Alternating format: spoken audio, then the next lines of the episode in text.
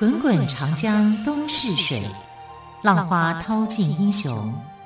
是非成败转头空。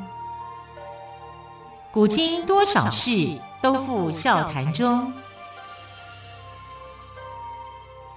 陪你说历史，汪培制作主持。朋友们收听今天的《陪你说历史》节目，我是汪培。同样再次为朋友们邀请到历史专栏作家于远炫老师来到我们节目当中。老师好，主持人好，听众朋友大家好。老师，我们在昨天的节目当中哦，聊到了宇文邕，北朝的南北朝的北朝的宇文邕哦。对，老师，我真的觉得哦，我以前读书的时候在。读历史的时候，读到南北朝，我一个头两个大，我觉得好乱哦，好难念哦。其实不只是你啦，在那个时代的人，他们也觉得一个头两个大，因为原本他们自己在那个时代也头大。对呀、啊，原本是一个统一的国家嘛，从汉朝开始，对不对？汉朝有将近四百年的时间，然后后来就分裂了啊。其实分裂变成三国嘛。三国时代还好，晋朝统一了。可是晋朝统一这时间也没有多久，又 马上变得更乱了啊！因为五胡就跑进来了，匈奴、鲜卑、氐羌、羯跑进来，这叫五胡乱华。那五胡乱华呢，建立了十六个国家，在北方政权哦，就建立了十六个国家。那这个十六个国家里面都彼此相互就打仗啊，就乱来乱去。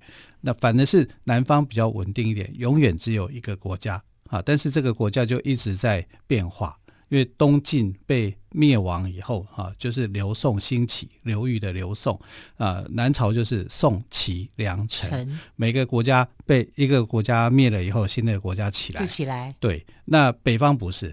北方是同时间可能有好多个国家，他们必须要去呃去消灭他们，要去征讨他们啊，所以北方后来完成统一大业的北方的统一是北魏啊，北魏这个国家呢，北魏孝文帝吗？对对对，因为北魏因为实施汉化，所以他的国家的国祚比较长，大概有一百多年哈。可是你从呃这个东晋灭亡开始算起，这个国家分裂一直到隋文帝。再度统一建立隋朝，这个时间有将近三个世纪，三个世纪就是差不多三百年。那时候的人民大家很痛苦，他们他们觉得分裂好像是一件很正常的。那时候他们也没有分裂的概念的，就是南方的南方国家，北方有北方的国家。那什么时候会变成统一的国家？没有人去可以想象的出来。但没想到最后统一的是一个啊，这个从小就被和尚尼姑收养的这个隋文帝啊，隋文帝杨坚统一了天下。那杨坚能够统一天下是谁建立的功劳？就是北周武帝宇文邕。宇文邕把北齐给灭了，就完成了北方的统一。统一，南方这时候一个国家被另外一个国家取代，哈，是北方是分裂式的，哈，可是南方是。政权是维持一个啊，嗯、但只是南方的政权。那这样感觉南方的政权替换的很快哎，很快啊，对不对？虽然是一个国家取代一个国家，哦，不像是分裂的，但是取代的很快。对，很取代的很快，就是你马上下来，我就把你给干掉，就这样子啊。然后到了陈国的时候，又被隋文帝给灭了，所以是北朝的时代灭掉了南朝的时代。那北朝被谁给接收了？就是被隋文帝杨坚，杨坚啊，所以杨坚是汉人，他又不是鲜卑族的人，啊，所以后来才会啊统一整个中国啊，这个统一的梦想是从隋文帝开始的。那我们先来讲，就是说，哎，那到底宇文邕留给这个呃杨坚什么样的很好的政治的资本，可以让他变成是一个后来强大的国家？隋朝是一个很强大的国家，虽然它很短命。可是它造就了唐朝啊，唐朝会更强盛啊，所以你没有那个隋朝的这个时间哦，你就不会有后来唐朝的辉煌。我们为什么要这样讲？因为隋朝就建了大运河，它大运河做好以后，它没有享受到，就被唐朝给取代了。可是大运河沟通南北，你那个政治利益、经济利益太大了，就可以让整个唐朝是可以变得富强的。啊，所以有人就讲说，这个唐朝之所以能够富强，是因为隋朝帮他奠立了很多很好的基础，而且隋文帝跟隋炀帝这两朝的时代，啊，就是呃，让这个四边的那个胡人都对他们非常的敬佩，啊，就给他们一个类似像天可汗的这种称号。我们知道天可汗是唐太宗的称号嘛？对。可是，在隋文帝的时候，他就有了类似这样的一个称号。哦，所以隋文帝比其实比唐太宗更早哎。是啊，是啊。所以隋朝是一个伟大的时代啊，是个很了不起的时代。哎，那我们读历史的时候怎么没有这种感觉？因 为轻轻读过，对，因为它历史很短，就三十几年嘛。哦，啊，然后你就不太会去注意到说，反而比较注重注意到唐朝。对，因为你知道大唐盛世，隋文帝的时候哦，就是因为他就很节俭嘛，他是一个非常节俭的人，所以他到处他呃这个抢呃累积的财富，还有累积的粮食。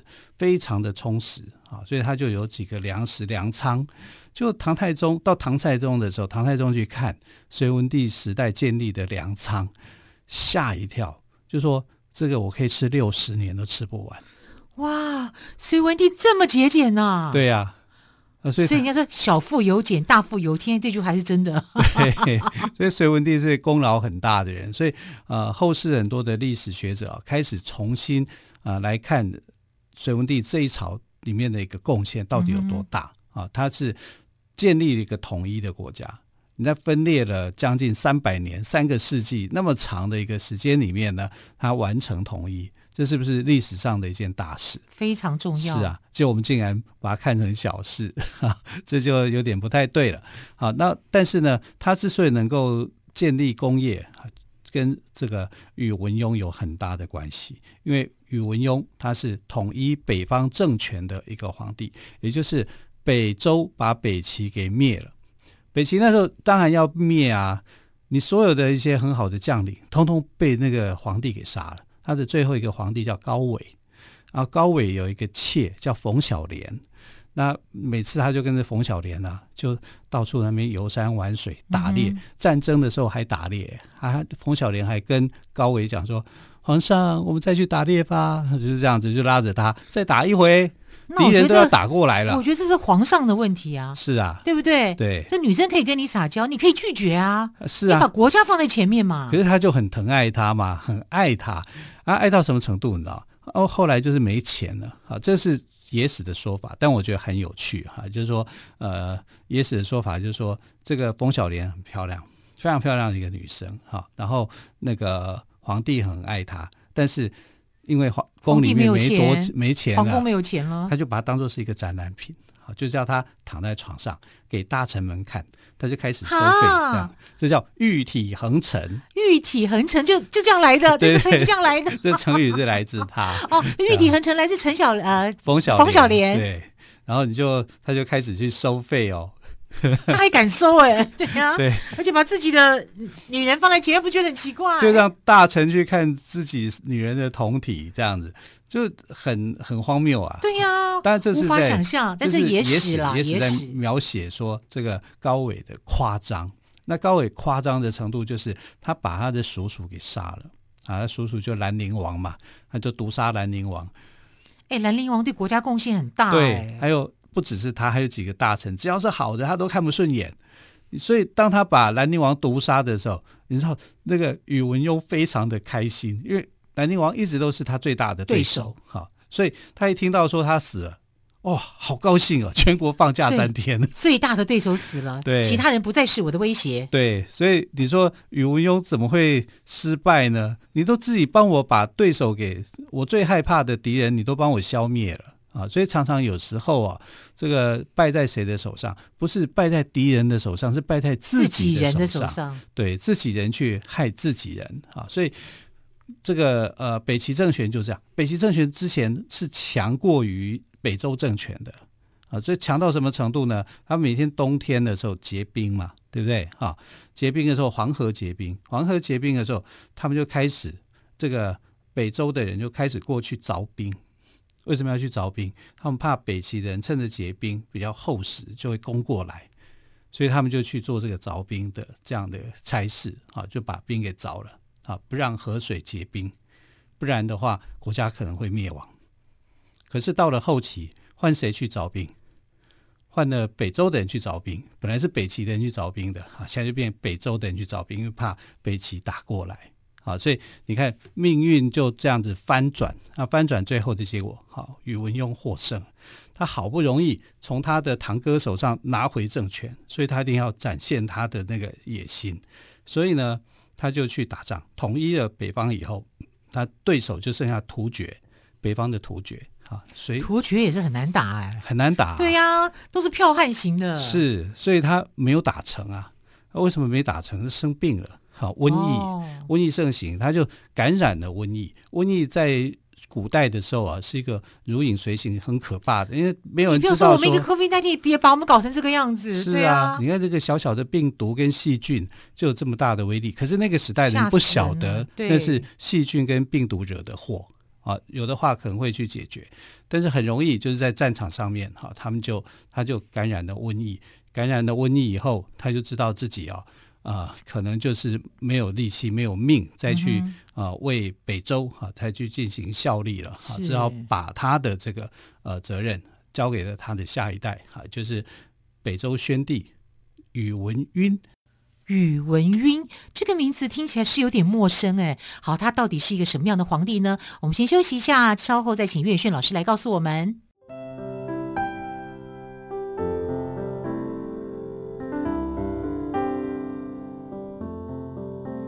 听见台北的声音，拥有颗热情的心，有爱与梦想的电台，台北广播 FM 九三点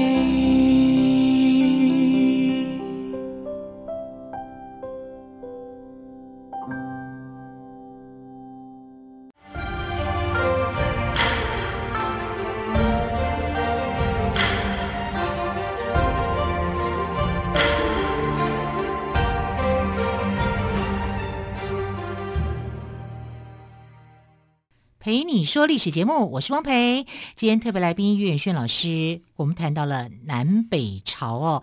那么刚刚老师特别提到了宇文邕的儿子宇文赟，可是我们在读历史课本的时候，对这个名字好像有点陌生哎。但他其实哦是一个很糟糕的皇帝啊。那这个赟呢，他的行为会让人家晕倒。可是他的晕、头昏眼花，哎，不是，但是他的晕不并不是头昏头晕眼花的晕，就对，对啊。这个皇帝取的名字一定有特殊的含义嘛，嗯、对不对？但他这个这个晕字是一个呃不常看到的字，哈、哦，它是呃左边一个文文章的文，右边一个武，就文武兵嘛，对，文武兵，文职兵兵，呃，文武叫做兵啊，对不对？然后这个兵字下面一个贝，贝壳的贝壳的贝。啊、哦，这个字念晕啊！啊，这三个字合起来，哈、啊，就是呃，就叫做晕。笔画这么多，难怪我眼睛也晕了。那其实啊，宇文邕对宇文赟很好，但是他的教导方式就不对啊，因为没有做父亲的不希望自己的儿子能够成才的，而且他又受到了他的堂兄宇文护。这么多年的一个欺负，他终于能够忍耐哈，用这种忍功去扳倒了宇文护。可是他对他自己的孩子就没有那么多的耐心，叫望子成龙嘛，哈。当然父母亲的这种期望都是这样子的，所以呢，他对宇文赟的教导方式都是打骂教育，一不对就打，狠狠的打，用力的鞭，是这样。如果你是他的孩子，你会觉得怎么样？我父亲怎么会对我这个样子？啊，所以呢，他对父亲有点怨恨啊，非常的怨恨，怨恨到什么程度呢？怨恨到这个呃，宇文邕过世的时候，啊，北周武帝去世的时候，他还非常的高兴啊，就在大家如果在这个你在父亲的葬礼上面，你应该是很哀戚的，很哀伤的，对不对？他没有，他笑嘻嘻的啊，就搂着美女，然后喝着酒。然后还面破口大骂说：“你这个老家伙，你早该去死！你怎么现在才死？”就这样子啊，所以他的儿子是这样。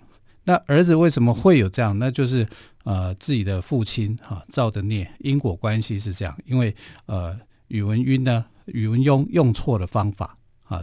对他的孩子有很高的一个期待，却用打骂教育方式啊，希望能够用这种斯巴达式的这种管教，能够让他成才。结果没想到他就变坏了，他一当了皇帝就变坏了。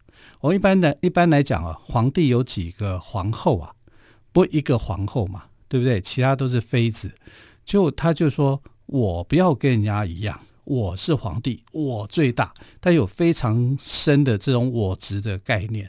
一般皇帝称朕或者是称寡人，对不对？这样就已经觉得是很谦虚的啊，因为朕就是朕与寡人的意思，就有点好像我自己就是一个人，好，这是一种谦称。可是这种谦称只能够当皇帝的人拥有。他说：“我不要称朕，我也不要称寡人，那你们要称我什么？你们要称我叫天。哇，天可汗的天吗？对，我就跟天一样的高。我要和天一样高，这个意思吗？对，就是这样啊。我就是我就是天，我就是你们的天，所以你们不能够称我叫，我不会自己称朕或者是称寡啊，孤寡这些我都不会称，我会自己称呼自己叫做天。”我的天哪，你是什么天啊？对啊，这很难，这个话也很难讲吧？对，就反正他就高兴嘛，对，对，天认为，呃，天，呃，天，天哦，天哦哦，飞了哦啊，所以就他就是这样的，很狂妄了。一当了皇帝以后变狂妄了。那皇帝一个老婆，对不对？啊，原配啊叫皇后嘛，其他是妃子嘛。他说不要，我不要只有一个皇后。我要五个皇后，都是皇后啊，五个皇后，其他的五个之外的就叫妃子，所以他的皇后有五个。那他为什么要立那么多皇后？对，原因是什么呢？他最心爱的那个人，他最喜欢那个没当皇后。如果照以前的说法，皇帝就皇后只有一个啊，其他都是妃子。那他不要，他一定要让他最喜爱的那个妃子当皇后。那摆不平嘛？摆不平呢，干脆没有人约定说皇后只能一个啊，那我就立了五个。那为什么要立五个？那立两个就好了。朕的皇后跟他喜欢的女生一个皇后啊。他高兴不行啊，他就立了五个皇后，要跟人家不一样。那他的原配的皇后，也就是大皇后啊，是谁呢？就是呃杨坚的女儿，叫杨丽华。哦。啊但他不爱杨丽华，他爱其他人啊，所以就用这种叫障眼法啊。我一个皇后，我不要，我要五个皇后，皇后，所以自称为天啊，自称为皇后，这样不打紧啊。他就是每天呢，他说我当皇帝就是要怎么样，就是要吃喝玩乐，啊。我不要像我老爸那样，终于当到最顶端了，你们没有人可以管我了。对，什么事情我都不要管，我只要负责好吃喝玩乐，吃香的喝辣的。这样子玩最最有趣的这种事情，哎，如果这样，我也蛮愿意当皇帝的 啊。那他就是这样子，他也不会想说要去打仗啊，要去做什么啊。啊，旁边人奉承他的人就很多嘛，当着这种吃喝玩乐的这个皇帝，所以等于是把宇文邕所打下来的功绩哈，一下子就被摧毁。他的个性就像谁？像高纬。像北齐的高纬，高纬不是亡国之君嘛？但是呢，他好命一点是，他比亡国之君又来得好一点，因为还国家还没有亡呢，他已经先死了。哦，对，他没有尝到苦痛了。对，他完全没有哎，他就是吃喝玩乐哎，吃喝玩乐过一生哎，然后就这样死掉了。过太好了，过太好啊，所以就短命。他付出的代价就是短命。他过世的时候才二十二岁。这么年轻啊，很年轻啊！而且你知道吗？他做的最疯狂的一件事情是，皇上，你们都叫我皇上，皇帝不是最高的吗？我要比皇帝再高，我跟人家不一样，我五个太太，我要自称为天，我还不能够只有叫皇上而已。你们不能只有叫我皇帝，那要叫什么？比皇帝再高的叫什么？叫太上皇。所以我要当太上皇，而他自己。又封自己叫太上皇，太上皇，他就不要当皇帝了，他就把皇帝的位置让给他的儿子宇文产，所以自己就去当太上皇，然后就吃喝玩乐，到处玩乐，二十二岁就走了，就过世了。啊，宇文产呢，就是产是阐述的阐述的产，讲清楚不？对，宇文产很惨的惨。那 爸爸这样，小孩子应该也蛮惨的。那宇文产呢，不是杨丽华生的。啊，但是呢，实际上也算是杨丽华的小孩。嗯、啊，就杨丽华是很疼爱宇文产，宇文产的是这个时候才几岁，才九岁，小孩无辜嘛，小孩无辜啦。啊，啊，然后这时候的杨坚干嘛？哎，有机会了，因为看这个国家乱成这个样子啊。对啊，因为杨坚的老婆啊，就跟他讲说，这个国家乱成这样子，这不就是我们的机会来了吗？你不是有野心吗？对不对？要去实践它嘛。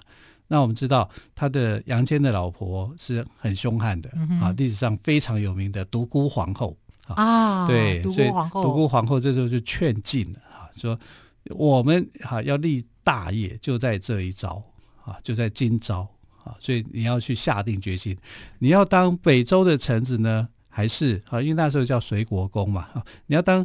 北周的臣子，还是你要建立不同凡响的基业，所以在这个独孤氏的这个啊鼓励之下，好，所以就开始要进行篡位。为什么篡位实在太简单了？对他来说不难嘛，因为他已经掌握大权了，他这时候是最大的宰相，啊，已经旁边没有什么人了。当然也有人反对他的，啊，他要去啊要去这个修理这群人是很快的，然后整个的政权。是很好推翻的，因为皇帝很小，然后呃，当家的太后又是他女儿，会不听话吗？不过杨丽华是真的不听话，他觉得你们怎么可以把皇帝给害了？嗯、这么小的一个小孩，对他来讲，一个是他的先生，一个等于算是他的，虽然不是他亲生的，但把他当做自己的孩子来看待。他跟先生应该感情也不深呐、啊，因为这种吃喝玩乐型的这个。宇文赟怎么会看上杨丽华呢？是啊，对不对？杨丽华当初是一个政治婚姻嘛，他喜欢那另外一别人嘛，然后不想被人家看穿，就说我立五个皇后嘛，后这很夸张吧？这是一个怪人，这是非常夸张的一个人。但他命好啊，你看他是可以善终的，虽然他年纪很轻，付出的代价就是就是就是年轻的生命。啊，就是二十二岁就没了，完全跟他老爸不同典型。他老爸是这个一直在奋战、一直在隐忍的，有雄心壮志的。那宇文赟的雄心壮志就是，我每天只要吃好的、喝好的、穿好的就可以。你爸爸在世的时候过得太辛苦了。对，啊，就完全就不那就像脱缰野马了嘛，他是啊，对，这这可能就是如果。这个宇文赟能够，宇文邕能够调整好他管教孩子的方法跟，他过于严厉了啦。对，实在是太严了。嗯、这孩子发生什么错，他他的纠正的方法就是打，就是骂啊。所以小孩子的心里头的反弹也很大。他没想到说，我就是当皇帝，但你没有让我变成像皇帝的料，他反而反弹，心理反弹这么大。好，所以不管怎么样了，最后的结果，其实北周这个国家迟早要灭亡。好，因为领导人不行好，所以最有领导机会的就是隋文帝杨坚。杨坚也具有这种领导的这个胸襟，所以最后呢，他就结束了北周啊，自己建立的国家就叫隋朝。是好，隋文帝杨坚呢，更在九年之后呢，灭了南方的陈国，中国再度出现统一的王朝哦。所以杨坚真的是还蛮厉害的哦。好，非常谢谢岳轩老师今天跟我们说了南北朝的终结故事。老师谢谢喽，亲爱的朋友，我们明天再会，拜拜。